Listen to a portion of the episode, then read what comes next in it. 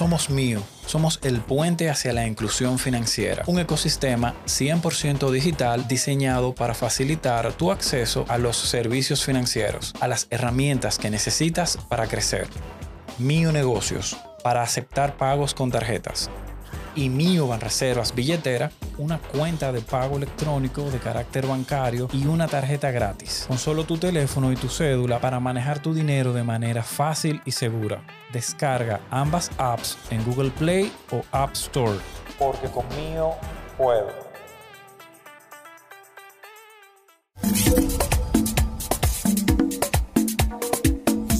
Bienvenidos a Dominicans in Tech, el podcast del Ministerio de Industria, Comercio y MIPIMES, donde buscamos contar las historias de los dominicanos que están trazando pautas en el sector de la tecnología alrededor del mundo. Señores, estamos de vuelta. Episodio número 53 hoy, el primero de la segunda temporada. Eh, queremos darle la gracia a todos aquellos que nos acompañan de la temporada pasada y a los que son nuevos, pues este es su espacio ahora de conocer a todos estos grandes dominicanos eh, que nosotros mismos vamos conociendo junto con ustedes. Eh, un par de instrucciones a los nuevos, por favor, like, subscribe, las campanitas, todo eso, especialmente en Spotify, por favor, es uno de un apoyo increíble. y nada, señores, mucha energía, muy contento aquí. Yo soy Jonathan Burnigal, eh, un fiel colaborador ahora de Dominicans in Tech.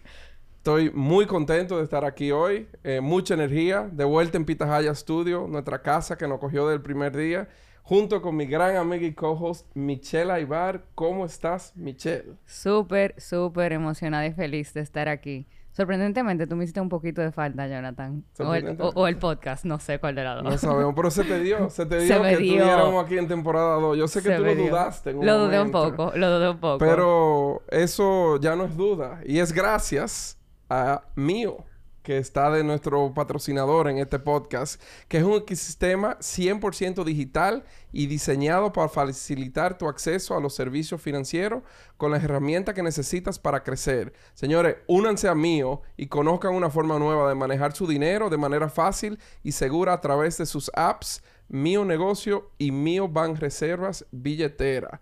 Estamos vaqueados. Estamos vaqueados. Eh, vaqueado por el ministerio, vaqueado por mío, eh, por Girls in Tech aquí. También. Claro que sí, eso es nuestra comunidad. Es y, un vaqueo. Y señores, vamos, vamos directo al mambo. Y por el rey de los podcasts, Jonathan eh, Bueno, yo acepto la cuña.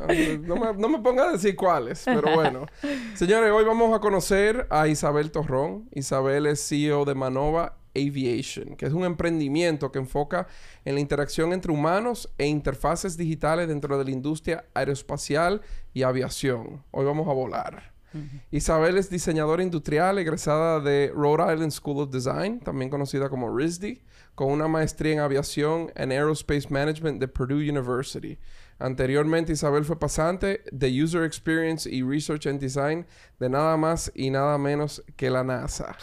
Eh, Isabel, bienvenida a nuestra segunda temporada. Bastante no, yo tuve cuatro años allá. Eh, bueno, ya nos llevamos a la primera observación aquí. ¿eh? Get it right. Yo empecé, empecé como pasante, ah, empezó como pasante. No, pero muchas gracias por tenerme en el día de hoy. Muy contento de tenerte aquí. Eh, la verdad que primera persona que viene a temporada número 2 y yo quería que fuera aviación, porque yo creo que te conté que la aviación para mí mm. es algo muy especial por mi papá. O sea que si me tranco, señores, ya ustedes saben. Eso es parte de ser humano, tú tranquilo.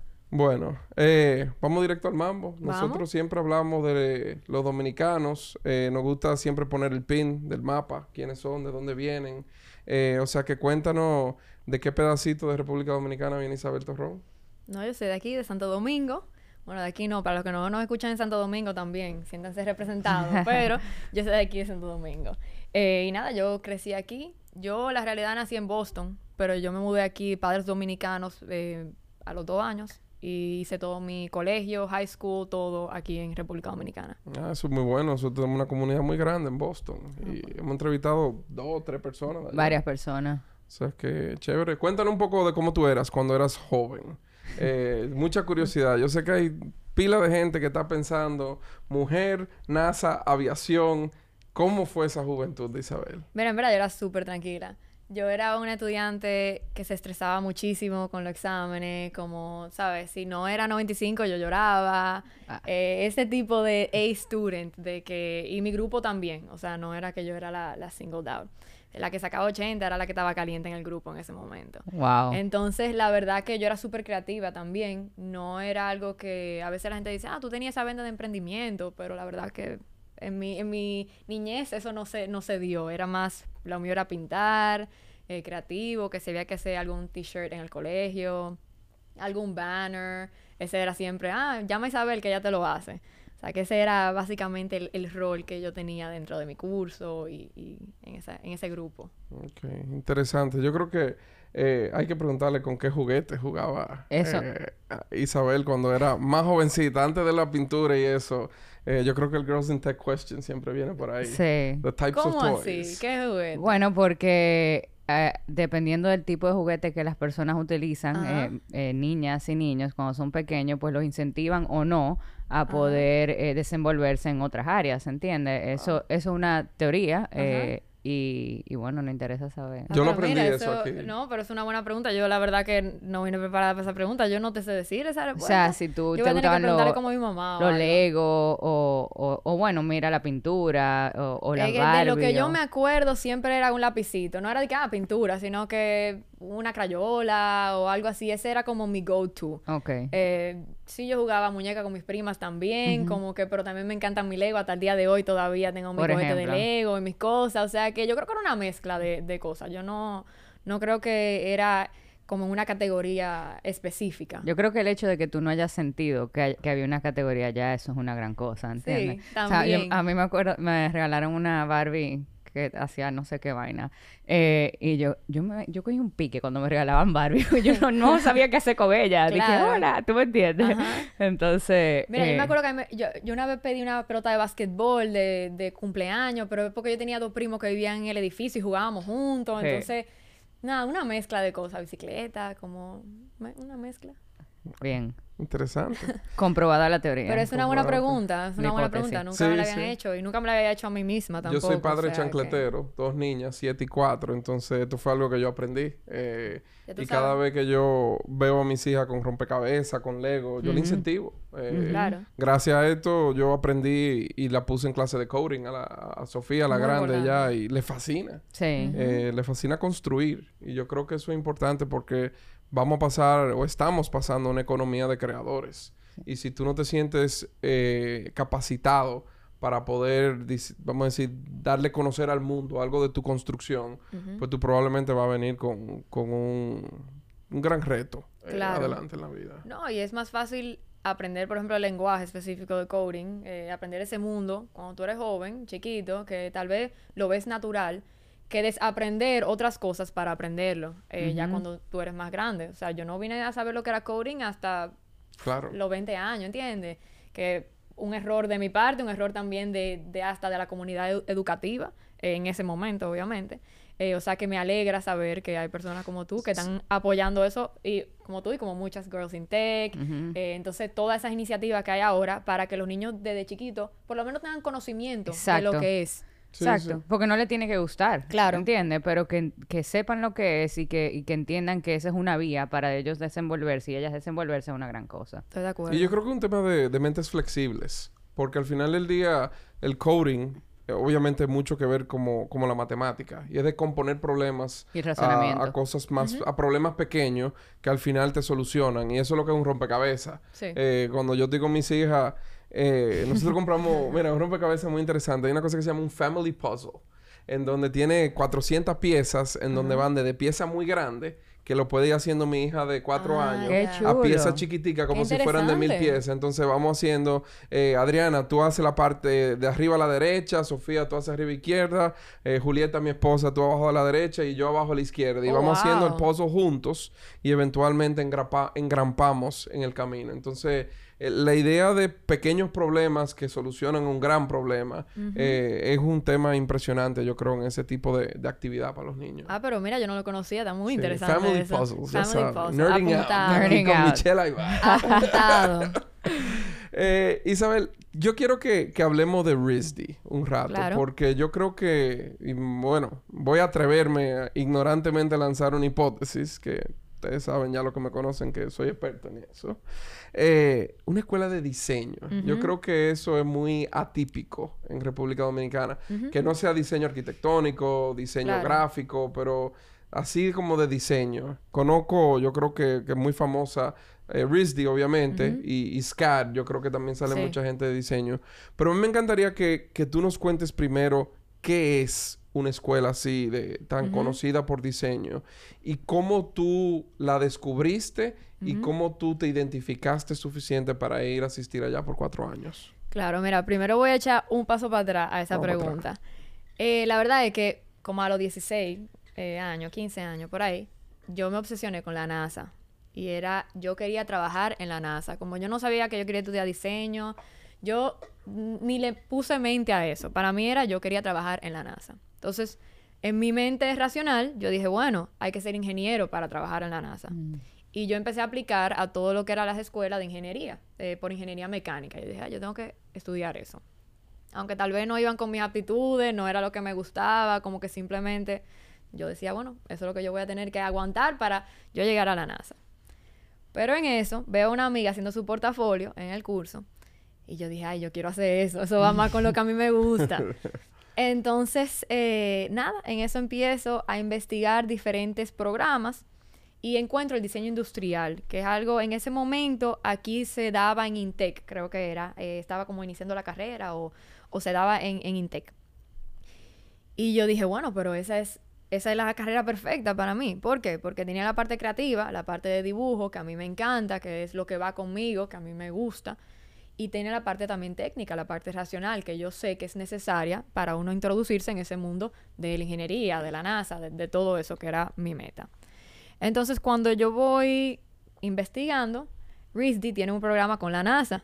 Y Upa. tiene Ah. una clase que tú puedes coger que te daba, era como para diseñar eh, hábitats de, de mundos extremos, así es que la ponen. Pero era específicamente, eh, tú tenías mentors de la NASA en ese momento y yo dije, eso es, ahí es, ahí es, si yo tengo mi chance para llegar a la NASA siendo diseñadora, ese es el, camino.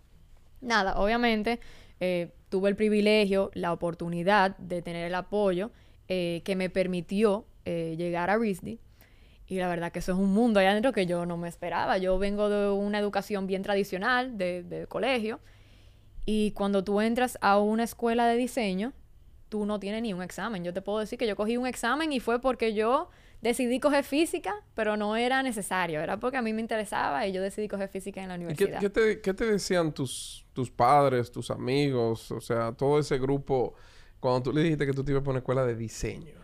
Eh, bueno, yo creo que no sorprendió a nadie. Al revés, yo creo que la, la ingeniería mecánica sorprendía más. Cuando yo decía, "Ah, yo voy a estudiar ingeniería, incluso me acuerdo que mi profesora, yo creo que todo el mundo tiene ese profesor que lo marcó en, el- Sí. en el trayecto del, del colegio.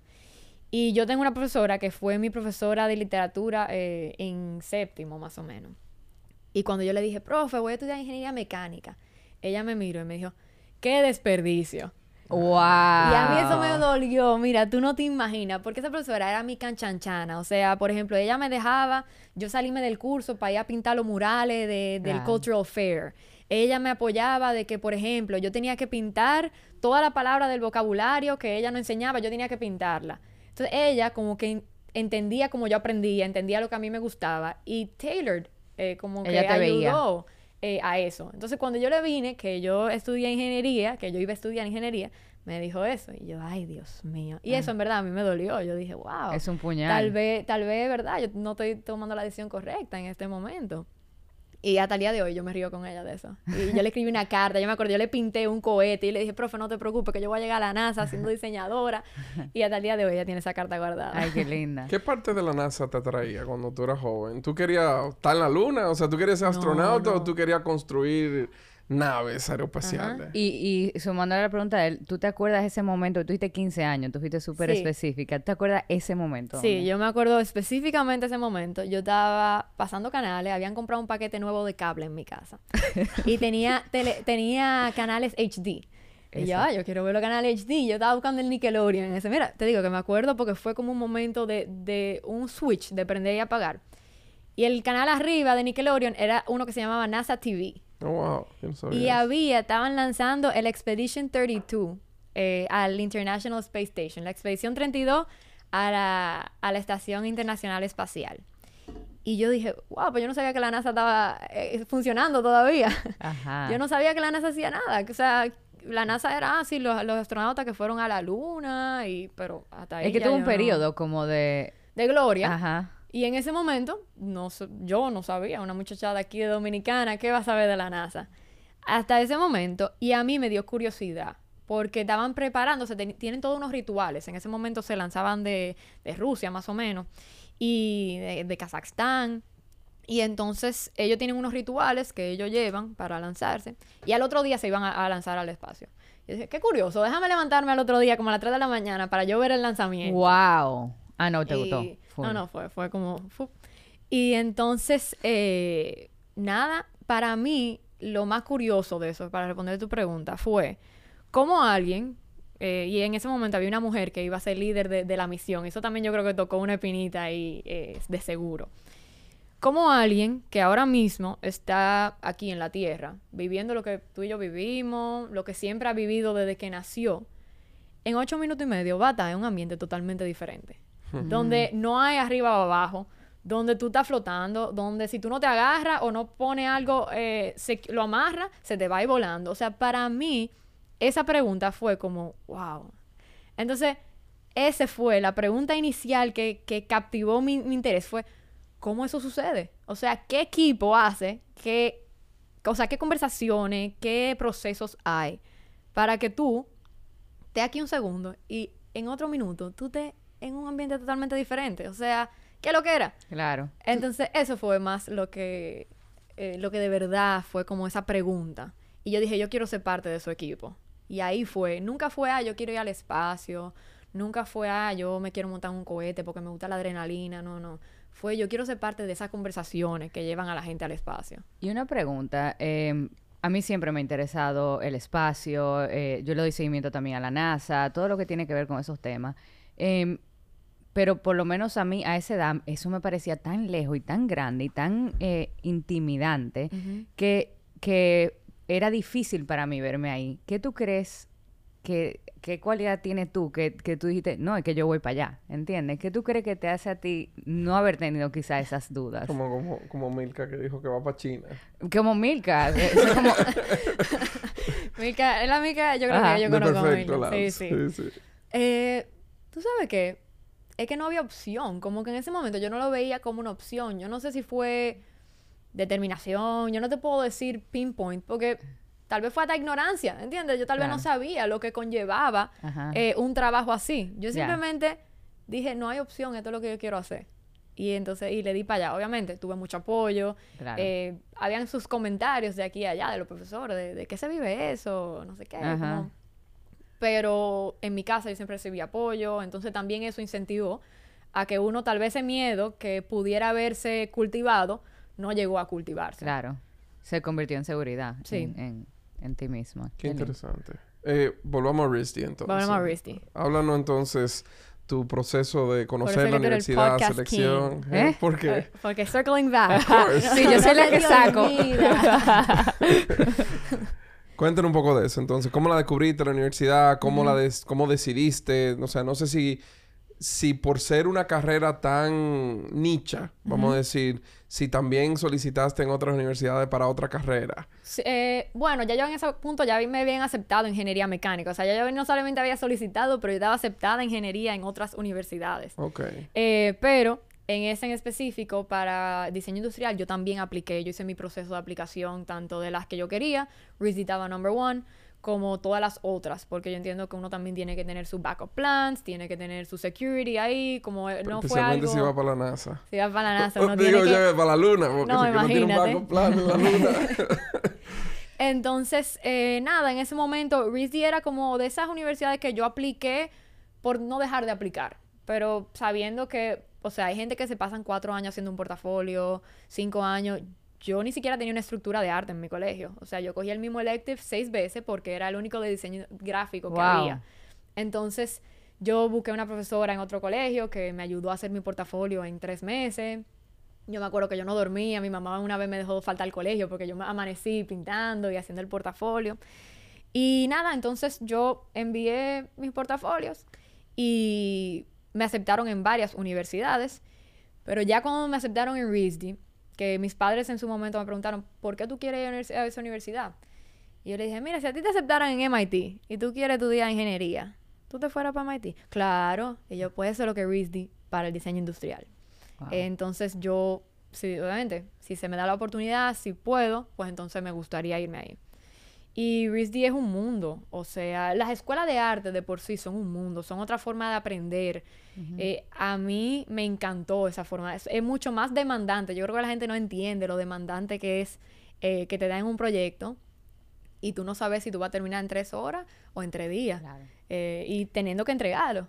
Y me imagino que, ah, bueno, en diseño industrial no sé si pasa, pero en muchos proyectos creativos hay mucha subjetividad detrás de esa Claro. calificación. Entonces, eh, eh, tú llegas con algo de lo cual tú probablemente te sientes extremadamente orgullosa eh, y que puede ser o despedazado o, o- o te digan, wow, esto es estupendo. Entonces, Así mismo. No, en diseño industrial puede suceder, pero a mí me pasó mucho en el primer año básico, que tú tenías que coger dibujo, tenías que coger una que se llama Spatial Dynamics, que era eh, construyendo, y entonces ahí sí me pasó mucho. En ese de dibujo yo pasé una lucha, porque yo estaba con gente, obviamente yo pintaba, pero yo estaba con muchachos que son súper dotados en, en- en dibujar, ¿entiendes? Que te ven a ti y en tres minutos tienen un sketch tuyo perfecto. Claro. Yo no tengo esa calidad. Bueno, no importa, ¿entiendes? Tendré otras.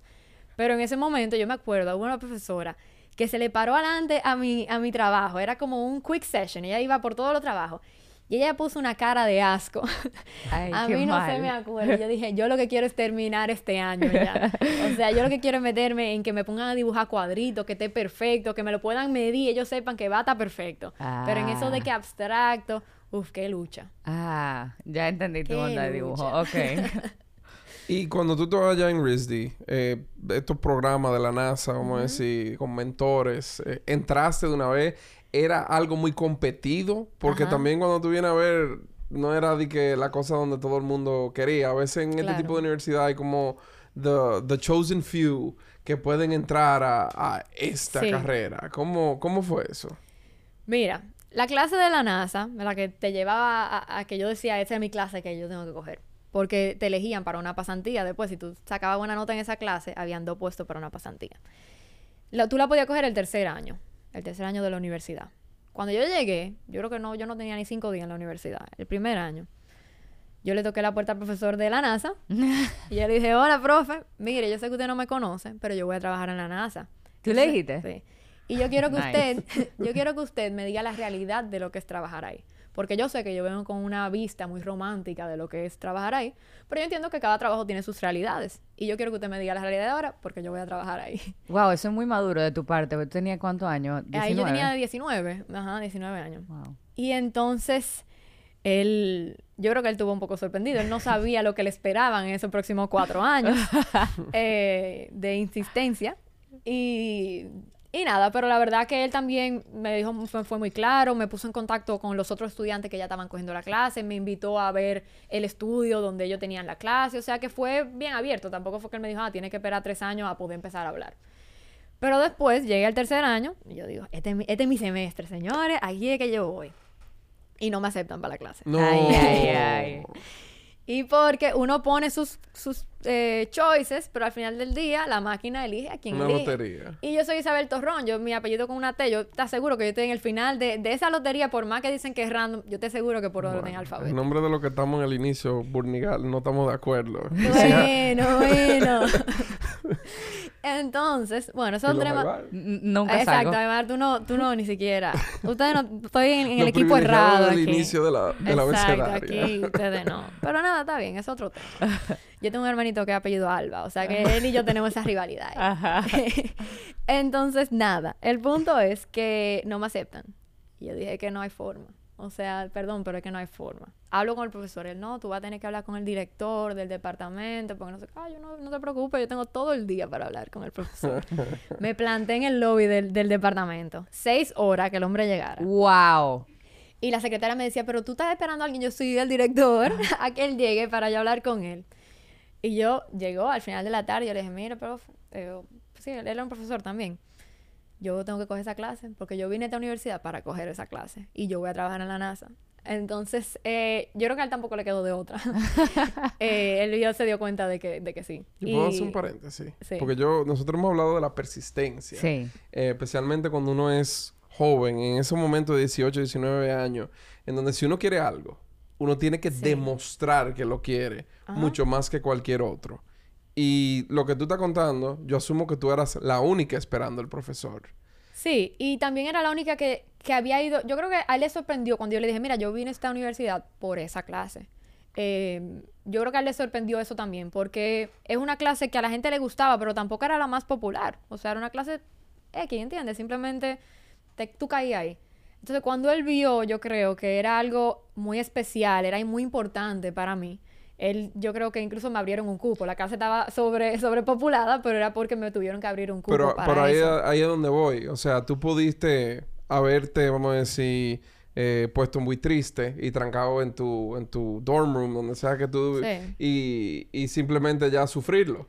Pero no, la no. vida te da oportunidades de tú tomar acciones que te llevan eh, a romper quizá lo que fue una barrera. Claro. Eh, y a veces es tan sencillo tú dirás, Grit, le tú- llaman a eso. Sí, Grit. tú, pues tú dirás que lo esperas seis horas. Si esperas seis horas sentado en una silla con aire acondicionado, para tú realmente lograr lo que tú quieres para tu vida, fácil la tuviste, Sí, realmente. Pero muy astuta de tu parte de darte cuenta emocionalmente de que esto no ha terminado. O sea, yo todavía, yo voy a echar mi pleito ahora. Oh, pero es que no había opción, Jonathan. Es que no había opción. De verdad, en mi mente, ahora yo lo veo hasta diferente, obviamente. Pero en ese momento no había opción. O sea, yo sabía que yo iba a estar en esa clase. Aunque yo tuviera que dejar la otra clase y no ir, faltar, sacar mi cero y sentarme a auditar la, la, la Tú tenías ocho, siete años sazonando eso. O claro, sea, no, ya eso era, eso era lo que iba. Es así. Y cuando te lo hemos hablado aquí en contexto Sí. de ventas, en contexto de oportunidades de trabajo, que cuando te dicen que no, eh, eso no es la, la respuesta final.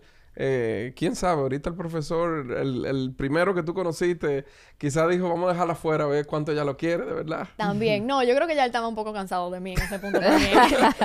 Porque él, él le habrá también- dicho torrón. Nope. Sí, literal. Eh, porque también eh, RISD tiene la particularidad, eh, que es algo que también tengo que agregarle a la, a la universidad, que está Brown University al lado, que es una universidad más de liberal arts, de ingeniería. De hippie. Perdón. Jonathan, pero Jonathan. Es un hater, y entonces yo no puedo... Él no es puedo super hater, o sea, ignóralo.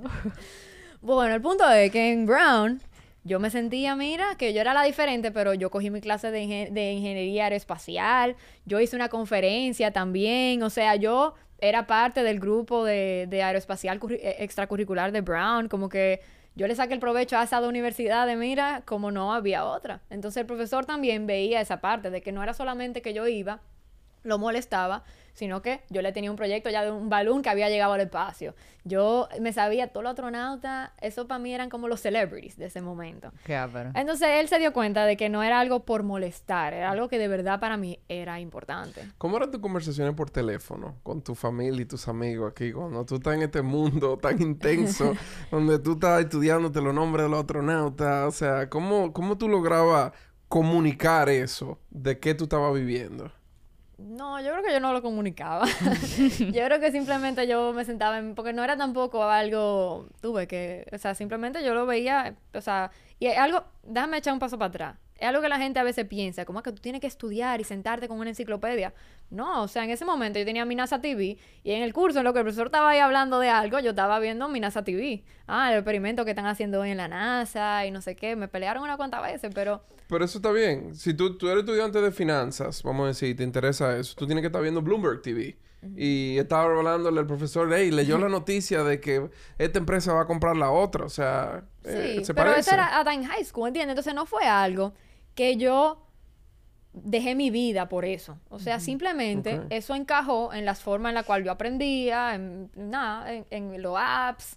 Eh, sí, yo me metía, sí, yo compraba libros, pero nada, mis amigas lo veían como, bueno, imagínate, Isabel.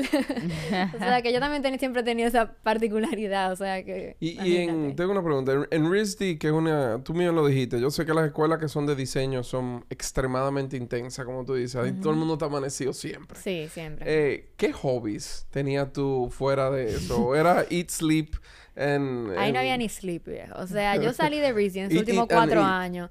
Que de verdad yo digo, yo no sé cómo yo lo hice, yo no lo puedo volver a hacer. O sea, a veces ahora yo me acuesto un chisma tarde y al otro día yo manejo que yo no puedo ni Sí. funcionar.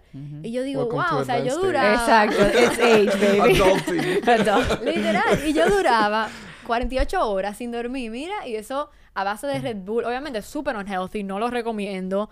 Eh, entiendo que ahora hay que, o sea, yo le trato de buscar un balance a las cosas, aunque no lo logro muchas veces, pero yo no puedo tomar esa, esa forma de ser de nuevo. Claro. Me llegó a donde yo quería, sí, pero tuvo su sacrificio y tuvo su trade-offs también. Claro. Eh, no te puedo decir que fue como que, ah, yo amanecía todo tranquilo y, y- y- ya. Sino que sí tuvo sus trade-offs. O sea, eso de hobbies, yo por cuatro años no tenía hobbies. Si, si tú a mí, incluso yo llegué a un punto tan extremista de que como amistad, si tú no me aportabas nada para llegar a la NASA, yo no tenía tiempo para ti.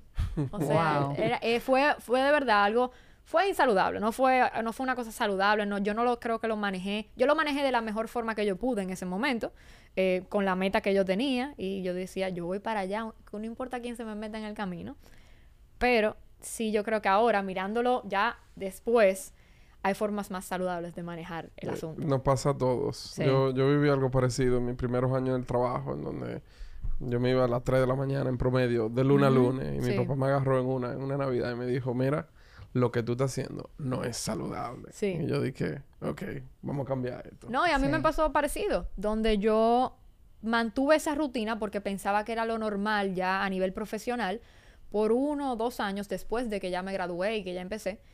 Y a mí me agarró mi mamá y me agarraron mis amigas y me dijeron, mira, estamos preocupados por ti. Entonces ya cuando la gente que te quiere te lo empieza a decir, tú dices, espérate, déjame yo ponerle más caso a lo que ellos me están diciendo, porque yo sé que al final del día son gente que, que me quieren por mí. Entonces, eh, sí, eso fue nada, parte de la vida y parte de crecer y aprender sobre las experiencias. Y ahora que yo soy padre, Sofía, cuando yo te ponga este episodio para que tú sepas que tú puedes llegar a la NASA, escucha a tu papá. 100%, Eh, 100%. vámonos ya con, con... Vamos para la NASA. Ya llegamos. NASA. Entramos al curso y estamos seguros que tú rompiste el ¿Tú curso número uno, porque si no era 95 había crisis.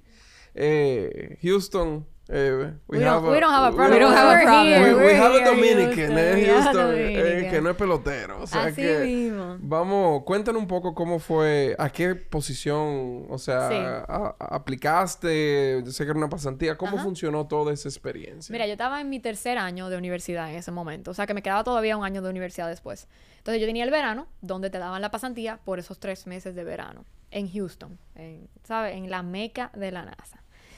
Y nada, o sea, para mí, yo estar sentada aquí, ¿no verdad? En una reunión con ustedes y que el que me esté hablando dice, no, porque ese vehículo no se maneja así. Porque cuando yo fui a la Estación Espacial Internacional, eh, yo me encontré con este problema. No es que él te lo está diciendo que lo aprendió en un libro, no es que te está diciendo que lo vio en la televisión, es que él estuvo ahí. Y tú supiste que yo decía, ¿qué yo hago aquí? O sea, Tú no- sea, ¿Qué tú what? hacías? O sea, ¿qué estaba pasando dentro de tu cuerpo? o sea, O sea, a mí se me decían, yo tengo chills. Todavía haciendo el cuento, yo a mí se me, dan- me dan chills, se me aguaban los ojos. wow. Eh, yo como que no sabía, como que yo me sentía como una niña en Disney en ese momento. Eso era como la forma snobby de decirle a alguien la experiencia no se improvisa. Que te lo dicen No, mucho. pero- no. eres joven, que di que, ¿quién fue la luna? No, no, ¿Tú o yo? porque mira lo que no pasa. era la gestión de las emociones en algo que era tan importante para ti, ¿tú me y mira, y yo, ente- yo empecé como, como pasante de diseño industrial. Entonces, eso tiene, mu- tiene mucho ligado a- al usuario. Entonces, uno tiene que aprender de verdad de cuáles son los pain points del usuario, cuáles son las cosas que se le dificultan. Entonces, poder aprender de alguien que lo tuvo, no que yo lo vi, a que mira, que ese tiene los pies rayados, porque cuando tú estás en el espacio, los pies, la parte de abajo de los pies se te debilitan, porque tú no la utilizas por nueve meses. Oh, Wow. Eh, entonces, no, que esa persona me lo está diciendo, me está diciendo cómo él se curó de eso. O sea, todo ese tipo de cosas, como un diseñador industrial, eso es información que vale oro. Entonces, yo tengo un, todavía ese notebook. Y ese notebook yo está, mira que no le cabe ni una palabra más de todo el apunte que yo cogí en ese verano. Eh, me acuerdo yo que... ¿Puedo hacer un paréntesis? Dale, yo te estoy sí, porque tú me dejas, yo me sí, pero yo te estoy escuchando y yo lo que estoy pensando es... Qué bueno que tú eres emprendedora ahora. Porque tú... Lo que tú estás describiendo es la cosa más importante de cualquier emprendedor. El aprender a escuchar sus usuarios y convertir eso en acciones o pivots que, que mejoren tu producto o tu servicio. O sea que eh, vamos a hablar ahora de emprendimiento más adelante, pero ya estoy viendo. Hale un hincapié ahí, porque a veces cuando uno es su propio proyecto y uno tiene una idea de lo que quiere, se le hace difícil eso, por más que está en el DNA. Pero volviendo un ching a la NASA, eh, nada, fue eso. Yo me acuerdo que éramos tres en el grupo de pasantes. Yo, otra persona de RISD y otro muchacho de una escuela que, que lo pusieron ahí con nosotros, el pobre. Y el muchacho, su mamá trabajaba en la NASA, de hace, él creció en Houston y todo eso. Y la mamá era como una administradora de esa high up. Y él dice, no, que mi mamá quiere conocerlos, no sé qué, para ver cuál es el grupo que, de mi, de mi, de mi pasantía y cosas. Y la mamá eh, fuimos al primer al edificio top administrativo de la NASA. Nosotros estábamos en un túnel, o sea, no era que estábamos. Son unos edificios gubernamentales de los 60, o sea, así mismo como tú te lo imaginas. No es de que espacial, ahí va. No, yo estoy pensando en el color de la alfombra. Ajá. No es así. Entonces, la mamá, cuando la conocemos, yo le cuento, de, porque ella pregunta, tú, de la vida personal de cada uno, de cómo llegamos aquí, todo el, el tema. Yo le digo, no, es que yo vi este, ese lanzamiento de la Expedición 32 y ella dice, ah, pero ella está allí, tú la quieres conocer. Ay, y yo, ¿qué? ella dice, bueno, mejor yo le voy a decir para bebernos un café. Tú supiste que tengo mi foto porque yo me bebí mi café con mi astronauta. La, la, mano temblando así el café. yo me bebí mi café con la astronauta de la expedición 32. Y tú sabes que ya después de ahí yo dije, yo me puedo ir para mi casa feliz. Ya yo, ya yo llegué. yo no pudiera trabajar ya. O eh, sea... Es un echabainismo de que, ah, la luna, claro. Fulano, ven acá. Pero si tú supieras que no es así, no se siente así. Son la gente menos eh, prepotente, menos... O sea, porque para ellos es su día a día. O mm. sea, nosotros, hasta yo todavía, lo veo como algo como, wow, eh, el espacio, la cosa pero son ingenieros que tienen un sistema y lo llevan a donde el sistema tiene que hacer lo que tiene que hacer. No, y que se han fajado para tú llegar ahí, ¿entiendes? O sea, eh, tú, eh, requiere mucha humildad, ¿entiendes? O sea, te aterriza o te aterriza. No, y también el tipo de persona. Literalmente. No son personas. ¿Te aterrizan o te aterrizamos? Exacto. Eh, el tipo de persona que ellos eligen no son gente prepotente. ¿Por qué? Porque tienen que convivir por nueve meses, un año, sabrá Dios la misión que te toque en un, en un espacio muy pequeño. Pero nada, el punto es que sí, o sea, para mí yo me sentía como en Disney, o sea, de que en la cafetería tú estabas comiendo y yo, wow, ese fulanito, yo lo vi, yo vi cuando él se lanzó, ah, ese fulanita, mira, mira ahí sentada, y yo sé todo, todo, o sea, yo me sabía el, el pedigrí casi de la gente, o sea, yo sabía dónde había estudiado, qué misión hizo, qué experimento hizo en esa misión, cuáles fueron las entrevistas que dieron en esa misión, o sea, ese era el mundo en el cual yo me movía. Wow, qué cool. Eh, entonces cuéntanos, pasantía, cierra pasantía. exacto. Eh, regresas a tu último año. Mi último take año. It from there y dinos qué pasó. El año de Glory. Tú sabes, yo me sentía que I was unstoppable porque obviamente yo había logrado mi meta. Pero yo dije, yo, esto no, puede ser, no se puede acabar aquí. Ya yo, I had a taste. Yo tenía un piecito en la puerta, pero yo tengo que seguir. Entonces, eh, nada, yo organicé una conferencia que se estaba contando en Brown University. Yo cogía cualquier oportunidad para conocer a gente de la industria. Porque yo decía, bueno, tal vez no se me dé en Houston, pero la NASA tiene 10 otros centros. O sea que uno nunca sabe. Eh, yo hice eh, una conferencia en Brown. Generalmente la hace alguien de Brown, pero yo dije que yo quería hacerla y, me dejaron. Que invité a gente de compañías privadas que hasta el día de hoy todavía estoy hablando con ellos. O sea que me funcionó bastante. Eh, y entonces llegó un panfleto a mi universidad, un correo, en como eso email newsletter, de un evento en Caltech, que era una semana, en Semana Santa. Eh, era una semana que te invitaban a hacer una misión. Yo dije, ah, yo no sé qué es eso, yo nunca he ido a Caltech, yo nunca he ido a California, pero voy para allá. Eh, apliqué, eh, hice todo el proceso de aplicación, no sé qué, y me aceptaron. a mí y a otra persona de la universidad, otra diseñadora. Y eran dos equipos que hacían una misión. Te ponían una misión y tú tenías que dar la solución. Esa semana entera tú la tenías. Y Caltech está muy ligado a JPL, que es otro centro de la NASA ahí en Los Ángeles. Y nada, yo fui ahí y conocí gente de la industria, porque en eso era que yo estaba, en el networking, el networking activo. Y nada, perfecto. Se acaba ese, ese programa, muy interesante, muy chulo. Yo era la única diseñadora en un cuarto de ingeniero, pero eso fue un poco de taste de lo que venía. Y conozco a una persona que trabaja en un centro de que Ames Research Center. Yo no mm. sabía dónde que era Ames. Yo no sabía a este punto ni qué era lo que es Silicon Valley. O sea, yo estaba muy desligada de la parte tecnológica, de, de, ese mundo, eso de los startups, nada de eso. Pero esta persona eh, que yo conocí ahí, nos mantuvimos en contacto. Pues me dije, mira, yo a veces tengo pasantías y yo, ah, no tiene que decir más, ya yo, ya yo sé. Eh, me mantuve cada mes, yo le mandaba un correo de, hola, ¿cómo está usted? No sé qué, bien cordial. No pidiendo nada, porque imagínate, yo iba a pedir ya cuando yo me iba a graduar. Entonces, nada, cuando yo me voy a graduar, eh, él me dice, mira, sí, yo tengo esta pasantía. Estos son los requisitos, no sé qué. Hablo con él, pap. Y le digo, mira, en verdad, yo no soy la persona para esa pasantía. Eso o sea, yo te voy a quedar mal. Si yo te digo que sí, porque quiero el trabajo, te voy a quedar mal. Pero yo te tengo a alguien que lo tiene. y le busqué a una gente de mi curso que él era una persona de esa gente que tiene como el coding en la sangre y que viene con eso desde que nace. Yo no, no sé. Y entonces él era más fit para el proyecto y nada. Incluso lo aceptaron en ese trabajo. O sea que después, eh, yo no sé si él lo cogió o no, esa ya parte. Pero me dijo, mira, a mí me gustó esa movida de que, de que tú me mandaste a alguien, mándame tu resumen y yo lo voy a mandar a mi equipo, porque yo trabajo con diferentes equipos que tal vez pudieran tener una posición. Y yo, ah, claro, el resumen lo mandé. Y ahí fue que yo acabé. Ahí me llamaron, había una pasantía para un diseñador industrial ese verano. Y, y, ahí fue, hice mi entrevista y a las dos semanas yo tenía mi pasantía. Eh, fue una pasantía garantizada en, en NASA Ames. A coger para California, que yo, nunca había ido de a San Francisco ni nada de eso. Y nada, eh, no sé si tú quieres que yo fast forward a, la pasantía. The story is yours. Perfect. Entonces, llego a mi pasantía, yo me mudo a California. Eh, obviamente, yo tengo que darle gracias a mis padres que me apoyaron y, se fueron conmigo y me ayudaron y todo, ¿entiendes? Porque yo no me había, yo nunca había ni siquiera visitado. Mm. Entonces, nada, yo llego ahí, paso mis tres meses mi pasantía chulísima, eh, diseño industrial y me dicen, mira, se acabó el budget, ya no, no podemos extenderla. Ya yo estaba graduada de la universidad. Tú sabes que yo dije, no, yo, no, yo estoy aquí ya, yo no me puedo ir, aunque sea, mira, barriendo, yo me voy a quedar aquí en la NASA. Eh, y nada, en eso, eh, yo le hablé con el director, hablé con el administrador, hablé con todo el mundo que, para que ellos estuvieran enterados de que si había una posición, yo la quería.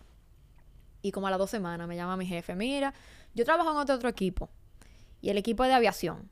Pero el diseñador se acaba de ir. ¿Tú quieres el trabajo? Sí. Claro. claro, pero, pero, pero tú no... No, no, yo no tengo que juntarme con nadie. Yo quiero el trabajo. Y ahí fue, ya ese fue full time y ese fue el que yo hice ya por esos tres años y medio.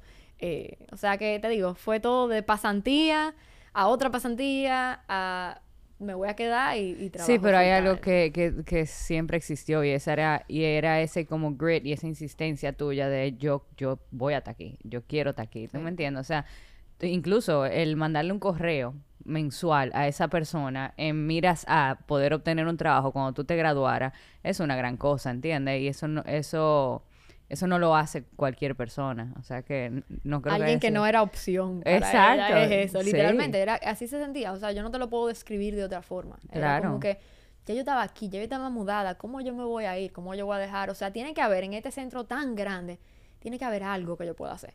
Eh, aunque sea, te digo, aunque no sea ni diseño, no importa, yo aprendo. ¿Y en qué consistía eso de, aviación? O sea, y cuéntanos entonces eh, ese tiempo que duraste ahí y luego entonces le vamos a dar doble clic a tu, a tu emprendimiento ahora de Manova Aviation. Mira, el mundo de la aviación era algo que yo no conocía fuera de yo me monto en un avión y llego a, tal lugar. O sea, eso es un mundo de tantas cosas adentro que yo te digo, no conocía. Eh, pero ese trabajo en específico se llamaba el Aerospace Cognitive Engineering Lab. Era todo lo que tenía que ver con la parte psicológica de los, de los pilotos, más que nada. pero... Era, por ejemplo, en mi equipo habían dos psicólogos, había un researcher, o sea, una persona de investigación, habían ingenieros, como que había un poco de todo, pero era viendo la parte psicológica de los pilotos en proyectos muy específicos. En este momento se está dando lo que son los eVTOLs, que son unos vehículos eléctricos que son como unos drones y despegan como un avión y vuelan, eh, despegan como un helicóptero, vuelan como un avión. Entonces lo están evaluando para ponerlo en ciudades de corta distancia, qué sé yo, 45 minutos cuando el tráfico te toma 4 horas. eh, que pasa, por ejemplo, en California, cosas así, que tú puedas como pedir un Uber, pero pedir este tipo de, de vehículo. Oh, shit. Y, y incluso Uber estaba liderando el, el proyecto y habían compañías privadas de, de helicópteros que, que eran nuestros clientes en ese momento y cosas así. Obviamente la pandemia ha cambiado un poco los players, eh, pero eso sigue siendo un, un huge eh, industria, por ponerlo así. Una industria grande y que la NASA sigue trabajando con ella. Entonces, nuestro trabajo específico a high level era crear la regulación que existía para que esos vehículos pudieran ser integrados en un ambiente urbano, un ambiente donde hubiera gente. Si tú estás volando ese vehículo y se cae un vehículo arriba de alguien, ¿qué pasa? ¿Cómo se integran esos vehículos como un servicio de taxi? ¿Qué tipo de sistemas tiene que haber dentro del vehículo para que los pilotos puedan manejarlo o no manejarlo porque se pensaban hacer autónomos? Entonces era todo ese concepto y nosotros teníamos unos cuantos simuladores que hacíamos diferentes investigaciones. Por ejemplo, la primera era cómo la pantalla se, se- te display los warnings. Si había algo, una ruta que tú tenías establecida que tú no podías coger, que la pantalla te decía para tú o elegir otra ruta, si tú estabas habilitado para elegir otra ruta, o si tú no estabas habilitado, cómo el vehículo podía tomar su, ca- su camino. Y te informaba simplemente de la decisión que el vehículo tomó. Entonces, ese tipo de investigación nosotros lo planteábamos, teníamos un simulador, lo planteábamos, hacíamos las pantallas, cómo se interaccionaba eh, y traíamos pilotos. Y hacíamos, mira, este se quemó, este se quemó, este se quemó. Ah, pues hay algo aquí que no está funcionando. Eh, o este sacó esta puntuación, está este patrón de, de comportamiento dentro de los pilotos en, este, en esta instancia. ¿Qué está pasando en la pantalla en ese momento o en el vehículo en ese momento que nosotros tenemos que cambiar? Y ese era el proceso básicamente con diferentes eh, tipos de investigaciones que hacíamos para llegar a lo que es el documento de regulación que, que requieren estos tipos de vehículos. Wow, qué interesante. Ah, perísimo. Eh, ¿cuánto Yo tiempo quiero trabajar ahí. Tiene que mandar una No, ¿cuánto correo? Te Mensual. No te preocupes, yo te mando un correo, yo te mando un, un contacto. Gracias. y por favor, espera ya. Desde que dijeron psicología y aviación. Sí, no, yo lo hago. Pero ahí todo era bien conceptual, era todo como muy forward thinking. El proyecto que yo creo que cambió la forma en la cual hasta yo pensaba de mí misma y de lo, que- mis aspiraciones, yo decía, bueno, yo estoy en la NASA, yo creo que ya yo me voy a quedar aquí. Eh, y una pregunta que me acuerdo una amiga, cuando yo el día que yo firmé mi contrato, me dijo, ¿y ahora qué? ¿Qué tú vas a hacer? Y yo, ¿cómo que qué yo voy a hacer? Yo estoy en la NASA ya. Y ella como que, y esa pregunta yo no me la pude hacer seriamente hasta ya después de este proyecto que te voy a comunicar. Que fue que un coworker se fue, eh, se fue a otro equipo. Y había un- un- una investigación con una aerolínea en el centro de entrenamiento de la aerolínea en Seattle por tres semanas. Y cuando yo fui ahí, que te digo, no era mi proyecto ni nada, yo no sabía de qué se trataba, me, medio me tiraron y al otro día yo estaba montando un avión un domingo para ir a Seattle. Y yo vi ese mundo donde estaba lleno de simuladores, eh, pilotos entrando y saliendo. Ah, no, que yo acabo de llegar de tal lugar, vengo a coger mi entrenamiento y me voy ahorita. Un flujo de que eso era 24/7. Ujú. eh, un flujo de que de habilidad técnica, de tecnología, de parte comercial, porque era un negocio, no era que, ah, estamos haciendo esta investigación, vamos a hacer un paper y ya, era un negocio. Yo dije, pero esto tiene que existir en Santo Domingo, esto tiene que existir en República Dominicana. Y eso fue como el primer, yo creo que en ese momento no fue algo accionable, no fue algo que yo pensé como, ah, yo lo voy a hacer. Pero sí fue el primer momento en donde yo vi ese mundo y tuve la experiencia de poder pasar tres semanas ahí trabajando con los pilotos, trabajando con los simuladores. Y eso cambió un poco de decir, ah, yo soy una diseñadora que estoy aquí investigando en la NASA. Ah, mira, si yo puedo coger lo que yo aprenda en la NASA de aquí, a lo que yo he aprendido, y llevarlo y hacer un negocio en Dominicana, pues eso es, es de valor para mí. Es, algo- es un plan que yo digo, esto vale ser un plan después de la NASA. Porque después de la NASA, en mi mente, no había nada más que hacer. Claro. Entonces, claro. ese es básicamente cómo empieza esa semillita ahí de, de la aviación. De Manova. De, de Manova. ¿Qué es Manova? Sí, mira, Manova, mi abuelo se llamaba Manolito Valverde. Él era un arquitecto, paisajista, hizo el zoológico, hizo el, apoyó el botánico, apoyó el mirador.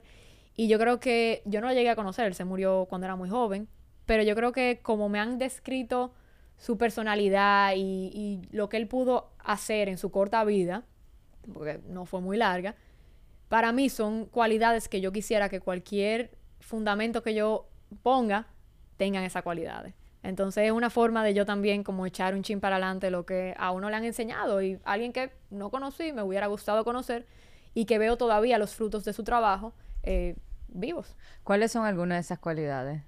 que tenía Oye, la creatividad. O sea, mi abuelo me decía, él puede dibujar, para ella, ella me hace de cuenta, él podía dibujar una línea recta sin, sin ningún tipo De, de, regla. Y eso para ella era como, wow. Y yo como que sí, pero por ejemplo, yo veo sus, sus eh, planos, que en ese momento era todo a mano, y digo, wow, o sea, era un talento, era algo, y no talento, porque yo me acuerdo que él se fue a estudiar, o sea, era algo estudiado. Eh, y entonces esa creatividad, pero aplicada a algo real, algo tangible, como que eso resonó mucho conmigo. Claro. Entonces era como cómo continuar eso de una forma, es un proyecto muy personal para mí, cómo yo puedo de alguna forma seguir ese, ese, esa parte personal dentro del nombre, dentro de lo que creamos, y entonces es eso, básicamente. Qué lindo. Eh, los nombres que tienen ese background, yo creo que traen ya cultura a las empresas, que a veces uno se enfoca en construir un producto y después tiene que construir una empresa y después tiene que construir una cultura y eh, a veces es mejor empezar de donde debería de empezar. Eh, pero cuéntanos entonces en qué consiste eh, el proyecto, el emprendimiento, Manova, entonces. Mira, Manova empieza y continúa siendo una forma de yo traer lo que yo aprendí de la NASA aquí a Dominicana. Esa es la parte simple, o sea, la parte del one-liner es eso. Porque yo tener el privilegio de poder tener esa experiencia y no aportar nada a mi país, para mí eso es una pérdida. Y para mí eso da vergüenza. Entonces, eso, el, el primer concepto es eso.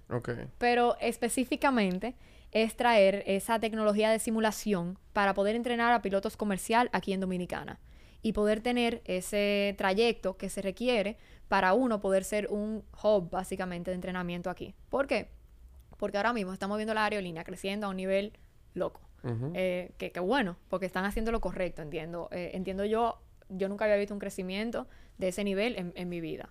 Eh, tal vez en, la historia sí, tú tienes Dominicana de Aviación, tú tienes ese tipo de, de infraestructura robusta de aviación en ese momento, que tendrá sus temas también. Pero viendo cómo esas aerolíneas están creciendo a ese nivel y no teniendo la infraestructura que se requiere a nivel de seguridad, a nivel de, mantenimiento, a nivel de entrenamiento, para apoyar ese crecimiento, le estamos haciendo una falta.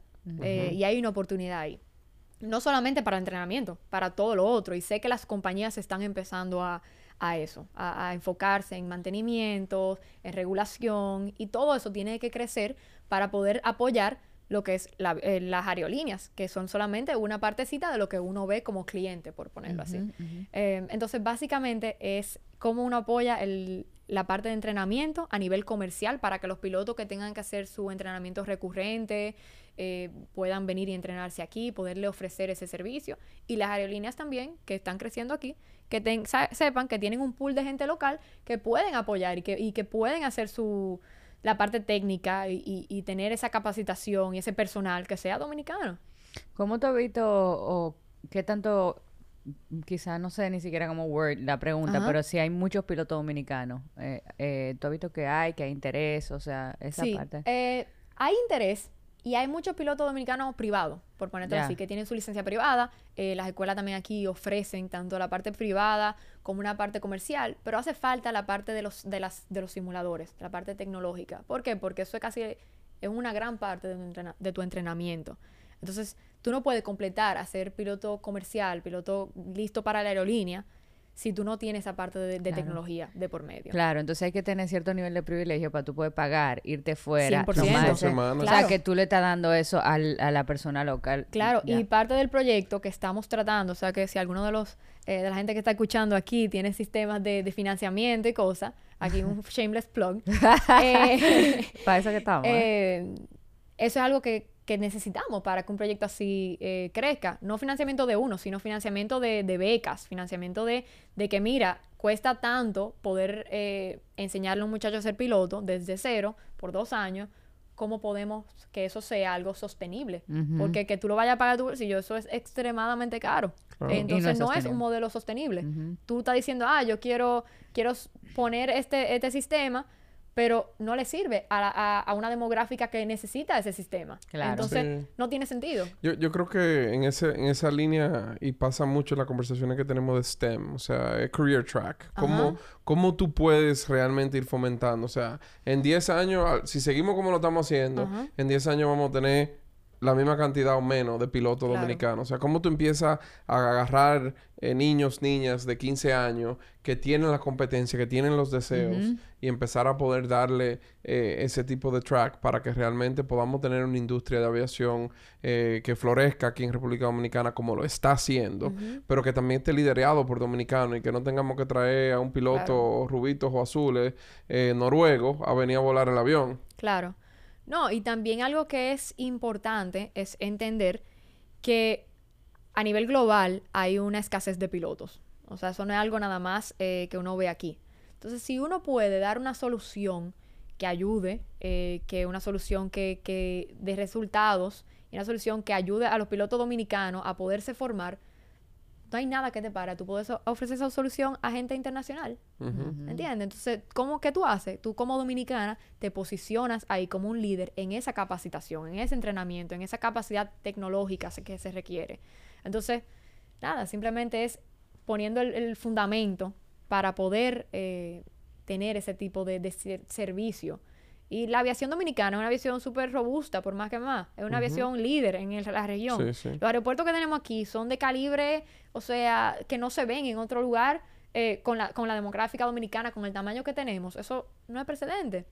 Entonces, si ya está la cultura, por ponerlo así, simplemente hay que redi- re- redireccionarla, redireccionarla, desarrollarla en otro ambiente y continuar con eso, porque hemos sido líderes. Entonces, no es algo de que hay que desarrollar la aviación dominicana. No, la aviación dominicana Existe. está dando fruto y lo vemos en, lo turi- en el turismo, lo vemos en los servicios que damos, en la calidad humana que tiene aquí eh, la, la industria de la aviación, es como imprecedente. Hasta inversiones en turismo o, o vamos a decir eh, aviación recreacional como es el de Cainoa que está en el este.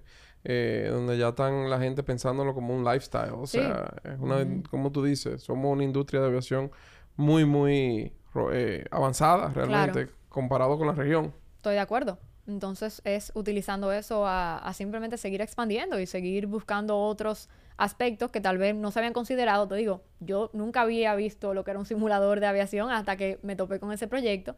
Entonces, si yo puedo avanzarle a un muchacho más tiempo de que lo venga a aprender, que venga a aprender lo que a los 7 años en vez de a los 20, entonces ya ahí no estamos ganando un tiempo de que alguien pueda seguir aprendiendo y seguir capacitándose y entender que es un camino que ellos pueden tomar. Sí. Porque a veces dicen, ah, yo quiero ser piloto, pero ni lo piensan. ¿Por qué? Porque no es algo viable ahora mismo. Eso mismo, tú le estás abriendo un mundo de oportunidades a jóvenes y a personas que quizás no hubiesen podido pensar que llegarían ahí Entonces, piloto. eso es lo que estamos trabajando y tratando de, de lograr. Quiero que pasemos a hablar ya un poco de emprendimiento más que de, de, de tu... De, de qué se, de qué se trata el emprendimiento.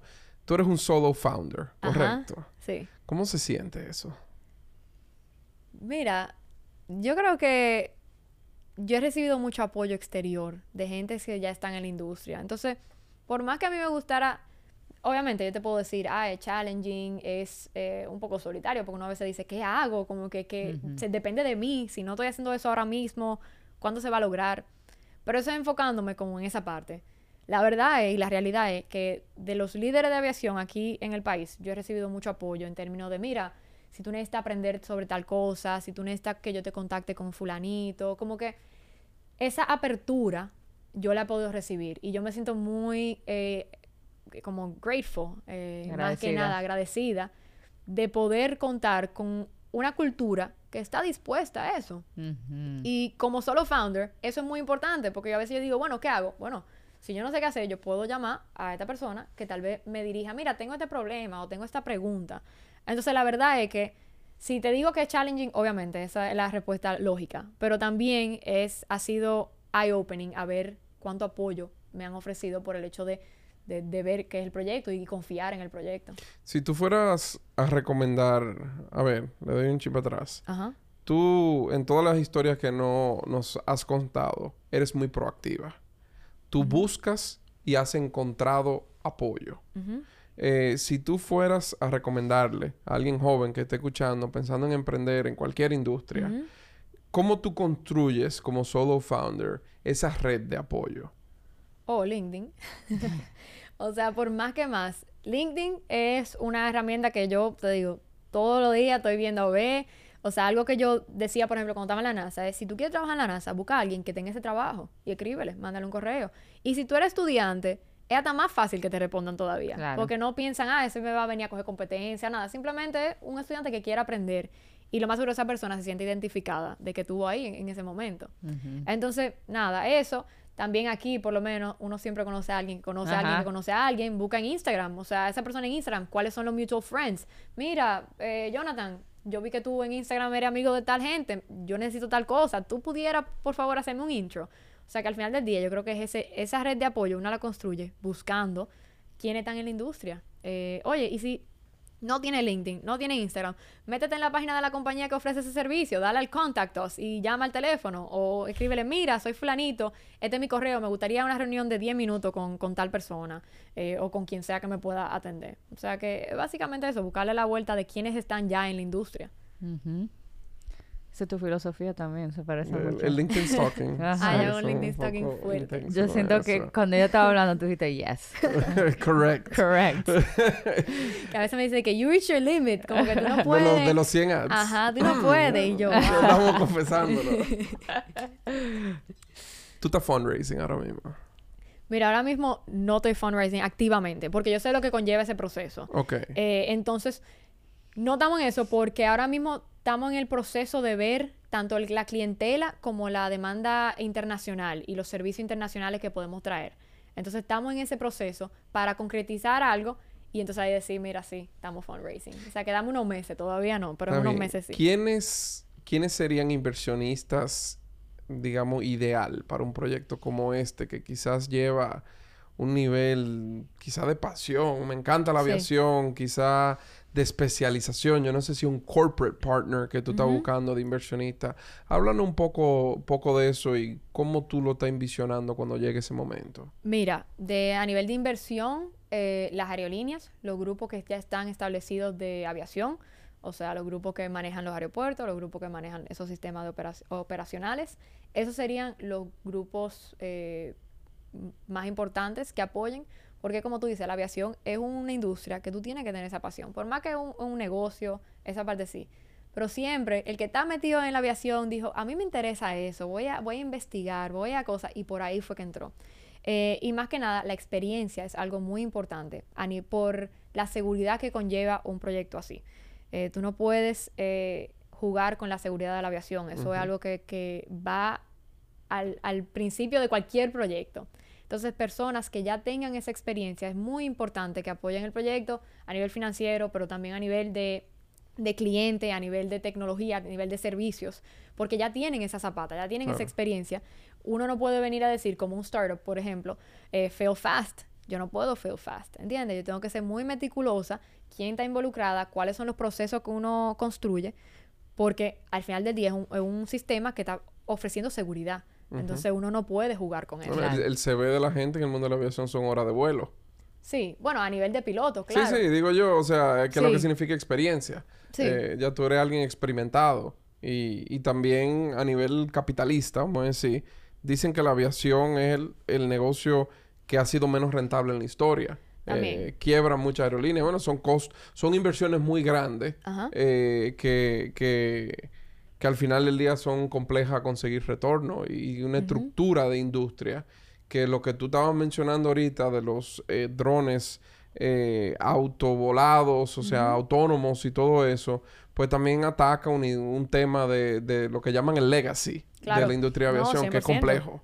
Y por eso el tema de legacy, nosotros lo tratábamos en la NASA, porque en la NASA es, es legacy por todos los lados. Claro. Entonces, esas industrias, esas compañías que son startups en ese momento, compañías privadas, buscaban el apoyo de la NASA por eso, porque necesitan la parte de seguridad, necesitan esa parte de legacy. Por más que uno diga, no, sí se necesita. Ok. Si estuviera sentado ahí enfrente de nosotros, Ajá. Bezos, Ay, ay, Elon ay. Musk eh, o Richard Branson, Ajá. ¿Cómo te ayudan? ¿Qué tú necesitas ahora mismo para hacer que Manovas despegue? O si ellos me quieren dar dos simuladores, pues ellos lo pueden venir, lo pueden traer aquí sin ningún tipo de problema que se lo operamos. ok, vamos, con, vamos a contactarlos. o sea, que si ellos quieren traer dos full flight simulators. Mariela, eh, tagueamos. pueden- Vamos a taguearlo. Bueno, en pero el- entre ellos En el pueden- story, a los tres. Ahora, yo saber te- que si responde. Yo estoy playing safe. Yo digo dos porque mi negocio está empezando con dos. Ahora, si ellos quieren traer ocho, traen lo que ellos quieran. ¿Qué más, Mitch? No. Rapid Rapid fire. fire. bueno, eh, la verdad que esto ha sido súper enriquecedor, eh, sumamente interesante, eh, emocionante, yo creo, lo que, lo que has aprendido y lo que te estás poniendo de reto. Eh, ahora vamos a pasar, yo creo que al cierre, tristemente, de este primer Tristemente. episodio de temporada 2, señores, de Dominicans in Tech. no me lo creo. Eh, patrocinado por mío. Mío. De los míos. Eh, pero eh, vamos a pasar ahora al rapid fire. eh, que te vamos a hacer unas cuantas preguntas.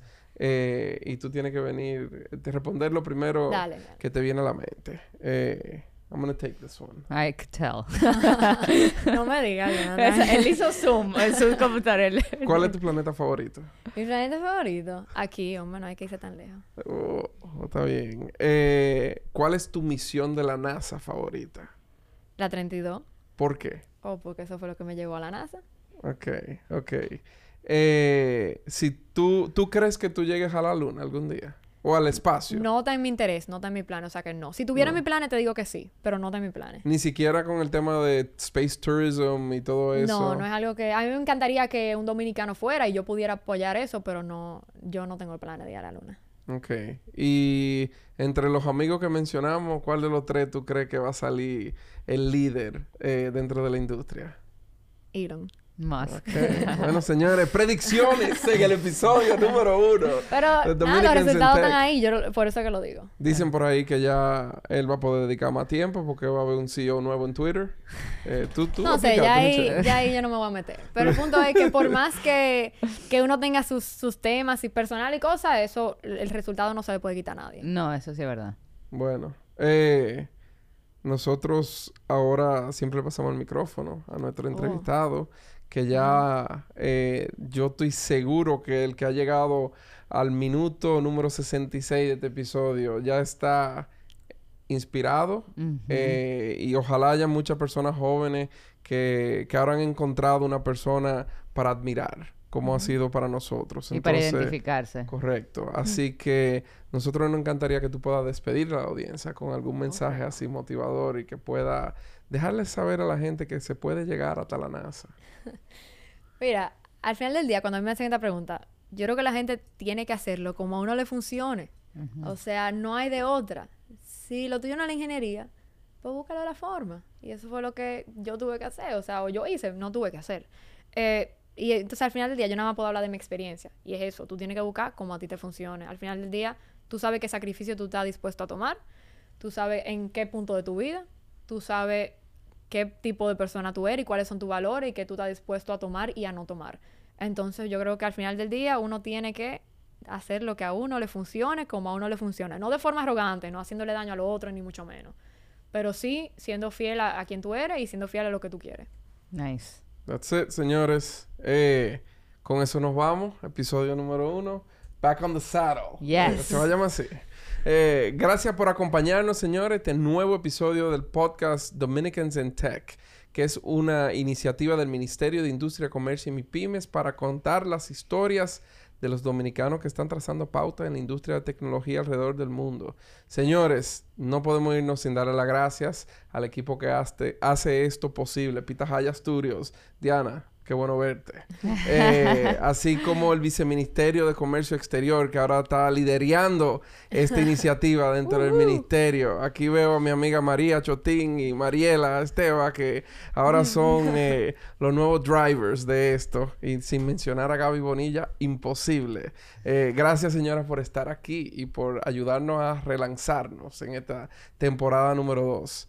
Señores, si llegaron hasta aquí es porque les gustó. O sea, que no lo nieguen y denle follow. Si todavía no lo han hecho, activen la campanita.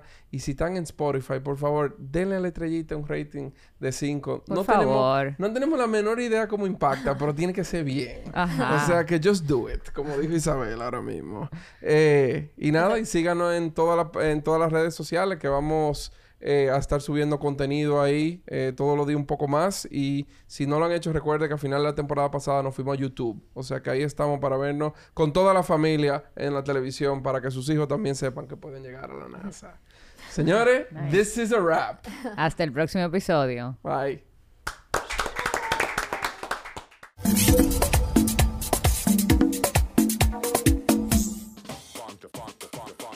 Somos Mío, somos el puente hacia la inclusión financiera, un ecosistema 100% digital diseñado para facilitar tu acceso a los servicios financieros, a las herramientas que necesitas para crecer. Mío Negocios, para aceptar pagos con tarjetas. Y Mío Banreservas Billetera, una cuenta de pago electrónico de carácter bancario y una tarjeta gratis. Con solo tu teléfono y tu cédula para manejar tu dinero de manera fácil y segura. Descarga ambas apps en Google Play o App Store. Porque con Mío puedo.